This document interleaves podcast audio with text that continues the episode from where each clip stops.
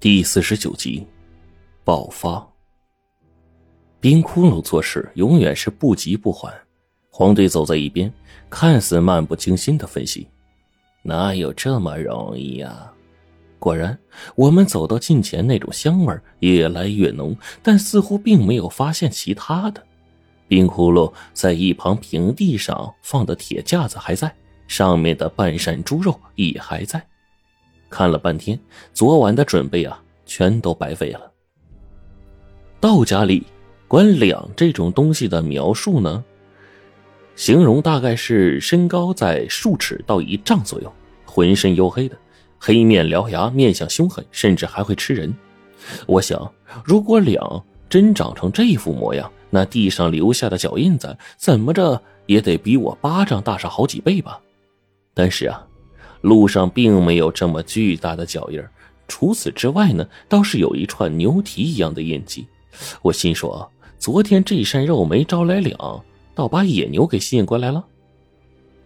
冰窟窿快步走到猪肉旁边，先是看到四周围那种牛蹄一样的脚印，又直接打开猪肉的那些口子，那些口子上的肉看起来有点不一样，尤其是里面昨晚灌上了蜂蜜，竟然全都没了。而那阵奇香的根源，大概就是从伤口上传来的。冰窟窿点了点头。他们没有骗我，这里的确有两。我一指地上的牛蹄印儿，这这这不会就是那东西的印记吧？黄队似乎也有些惊愕，跟我一样没见过呀。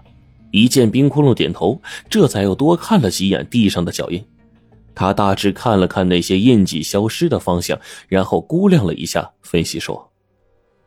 这些足迹到了山林，被树叶遮挡，就无迹可寻了。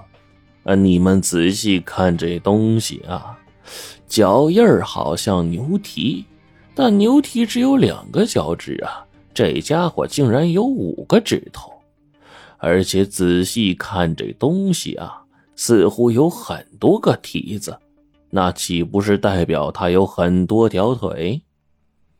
冰窟窿没有纠正，也没有补充，而是盘算起来。今天是第二天，明天月圆夜。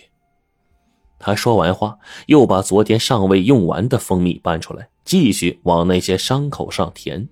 我也算是明白了，两这玩意儿啊，大概是喜欢吃蜂蜜。冰窟窿呢，就把蜂蜜塞进伤口，这东西肯定要来吃，然后在猪肉上留下香味应该就是这么个道理了。冰窟窿再一次的把蜂蜜倒上去，我们全都收拾了一遍。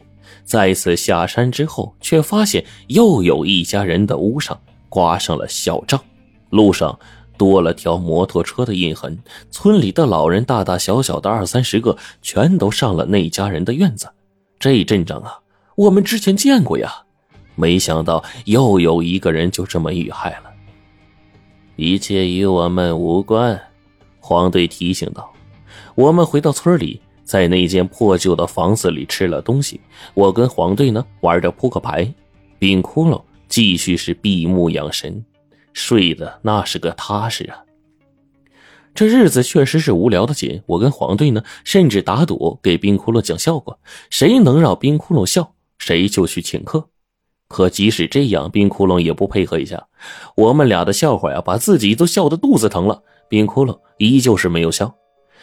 到了无聊的第三天，这天凌晨呢，天还没亮，就听见村子里的狗在叫，比昨天的声音要激烈的多。黄队率先走到前面，他问冰窟窿：“今天的香味儿不会越来越浓了吧？”冰窟窿跟着后面走，我就说：“这家伙整天板着个脸，好像全世界都欠他钱似的。”黄队笑着继续往前走。我们沿路上山，这一次香味果然大不相同。这个香味竟然比之前更加的浓郁，甚至我还以为冰窟窿半夜在路上啊倒了什么香精之类的东西。等我们再赶到那个地方，猪肉依旧是静静的躺在那儿，地上又多了一圈这样的脚印，跟上次一样，猪肉上的香味越加的浓郁，蜂蜜被完完全全舔了一个干净。最后剩下的近乎一半的蜂蜜，全都被冰窟窿啊直接倒在了猪肉身上，弄得满地都是，很快引来地上的蚂蚁、虫子，全都赶了过来。行了，走。整个过程中依旧没我们啥事儿。我看着黄队，黄队也是没头没脑的看着我。他忽然一转眼睛，像是想到了什么。我清晰的从他脸上看见了他对冰窟窿的敬佩呀。哎，你俩到底卖什么关子呢？我忍不住问了一句。临下山的时候，突然整个地方的香味不知为何竟越来越浓，山里的鸟竟然全都飞向了那个位置。远远的我就听见村里的狗在叫。便不多时，许久不出现的女人竟然沿着上山了，碰巧遇到我们几个，女人就问：“什么东西啊，这么香？”冰窟窿客套了一下，不断的跟女人说谢谢。女人又仔细看了冰窟窿两眼，似乎没看出个所以然来，然后说：“你们果然有办法抓粮，果然是深藏不露的人啊！”冰窟窿啊，一指肚子：“有什么能吃的东西吗？肚子饿了。”冰窟窿这两句话呀，成功打消了女人的顾虑。女人呢，也终于吐露了实言：“这村子里没你们能吃的东西，最多……”只是提供给你们热水。黄队呢，随口扯皮道：“开玩笑，连两斤米面都舍不得呀。”女人嘿嘿一笑，露出了一嘴的白牙，明灿灿、亮晃晃的说：“就算我做，你们也不敢吃。”冰窟窿并没有再多口，成功打消了女人的狐疑之心了就行了，也没必要多想什么。女人的鼻子很快就闻到了香味，她惊奇的看向冰窟窿，赞道。没想到啊，那种东西平常难得一见，你竟然让他大白天的现身。不出意外，明天一早就该收网了。我希望我们的踪迹你不会透露出去。冰窟窿刚一说完，女人立马表态：“我们互不侵犯，或许还可以成为朋友。”我从心里面就冷笑啊，蠢女人，成功被我们忽悠了都不知道，真是蠢到家了呀！临近天黑，我一看这满天星斗，一排日期呀，才发现今天黄狼相冲，又是月圆之夜，至阴到了极致，化为纯阳，就是胡老道教我所谓的阴阳逆转。这一天夜里，阳气压制阴物，对我们来说是大大的有利。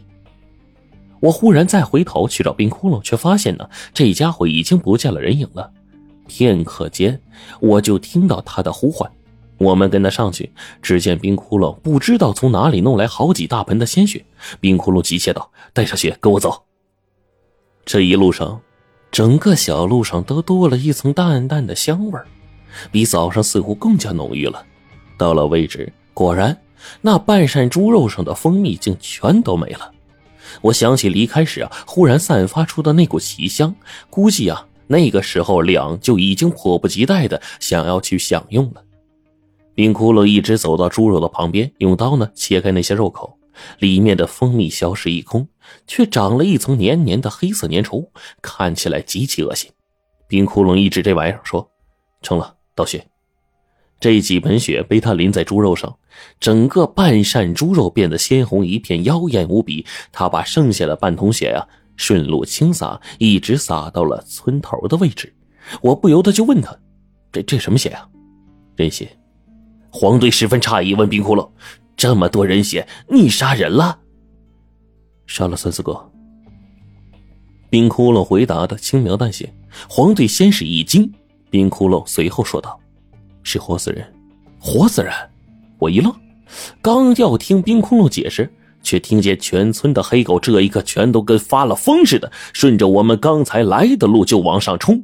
黑狗们双眼通红，看着着实是恐怖无比啊！黄队呢？跟我看到这浩浩荡荡的队伍，整个人都愣住了。再往后，更加令人惊奇的事情又来了。那些黑狗跑得极快，后面那些原本守在宅子里的巨鼠们，一个个也是成群结队的朝山上赶。我跟黄队不由得问冰窟窿：“你你这搞什么意思？”那些兽魁见了人血会疯，两吃了蜂蜜是为了产蛋，他把半扇猪肉当做巢，会迅速产蛋。听到这里，我们哪里还不明白呀？原来呀，冰窟窿用大量的蜂蜜啊喂这个粮，是为了让它快速的下蛋生产后代。那半扇猪肉啊，只是一个寄居体，让两把它当做是温养后代的巢穴。这些兽魁最喜欢人血了，人血泼在猪肉上又散发奇香，引来了鼠魁、狗魁前去。如果这片猪肉筑的巢一旦被毁的话，那双方绝对会瞬间打起来。而今晚的日子，黄狼相冲，月圆之夜，正好用来克制烟雾。那对夫妻用的是黑术，自然会被克制。一切的一切，全都对我们有利。我此刻再回头去看冰窟窿，真的是发觉这家伙更加神秘了，就连黄队都瞪大了眼睛。后山上传来阵阵的嘈杂声。但女人修习的是黑术，今天晚上会更加虚弱。现在没了受亏的耳目，对于外面发现的一切根本都无法感知。咱们先去那几位老人家调查情况。黄队当机立断，冰窟窿嘱咐我：“咱们一起去，准备好开坛。”我们顺路就往村中心赶，远远的便看见一个人影鬼鬼祟祟、畏手畏脑的。冰窟窿忽然夹住了一根铜针，飞奔上去。我放眼望去。那个影子应该是女人的丈夫，那个软弱的男人。夜空下一道黑影飞驰而过，男人被冰窟窿一个漂亮的横扫按倒，只是轻轻一震，身体就直接瘫软了下去。我吐了口唾沫，呸！这下没了耳目，你媳妇虚弱的跟个草似的，我看你死了还怎么复活？别磨蹭，快走！黄队轻轻吆喝，我们几步就来到了三天前那个老人的门口。黄队轻轻的敲门。老人家，月圆之夜，我们来了。吱呀一声，门被小心翼翼的打开了，露出了里面一个异常疲惫的面孔。这老爷子正是前几天李家宅院对我们使眼色的那个老头。他一见是我们，抬头看了看星空，然后点了点头，说：“呃。”黄狼相冲，又是月圆之夜，那火海今晚自顾不暇。你们快进来！我一愣，这老头也知道这些？难道是行里人？